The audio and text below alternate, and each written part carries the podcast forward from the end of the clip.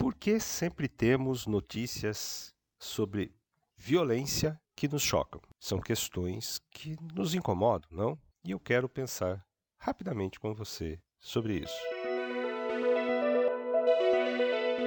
Breves questões de pensamentos complexos. O que a gente precisa entender? Ainda temos muita selvageria no comportamento humano. Por isto, não deixamos jamais de ter notícias que aparentemente chocam, mas que são variações de ontem, anteontem, transontem.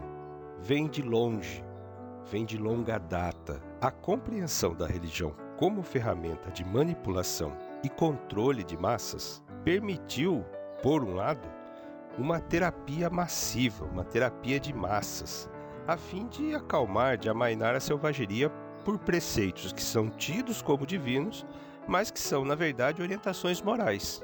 Por outro lado, no entanto, sempre mascarou o que por preceitos não se controla, uma vez que é comportamento inscrito pela subsistência.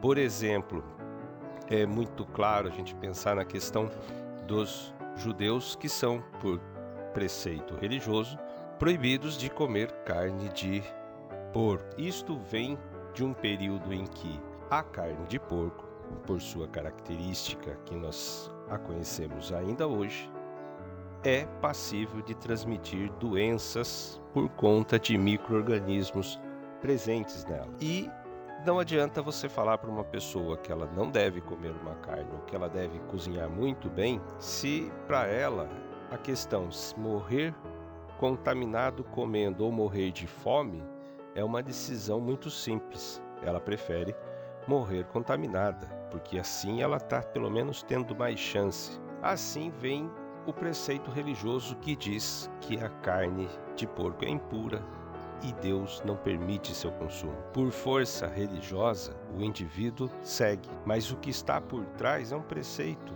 moral de controle da própria existência humana. Então, a racionalidade aí passa pelo emocional e assim você tem toda uma espécie de controle. Assim, temos os, é possível, né, a gente ter é, atos sendo cometidos, né, por pessoas que sejam pequenas ou grandes lideranças religiosas ao longo de toda a história da humanidade. Porque essa selvageria, esse estado selvagem não controlado pela moral e nem pelos gestos divinos, eles existem, não deixam de existir.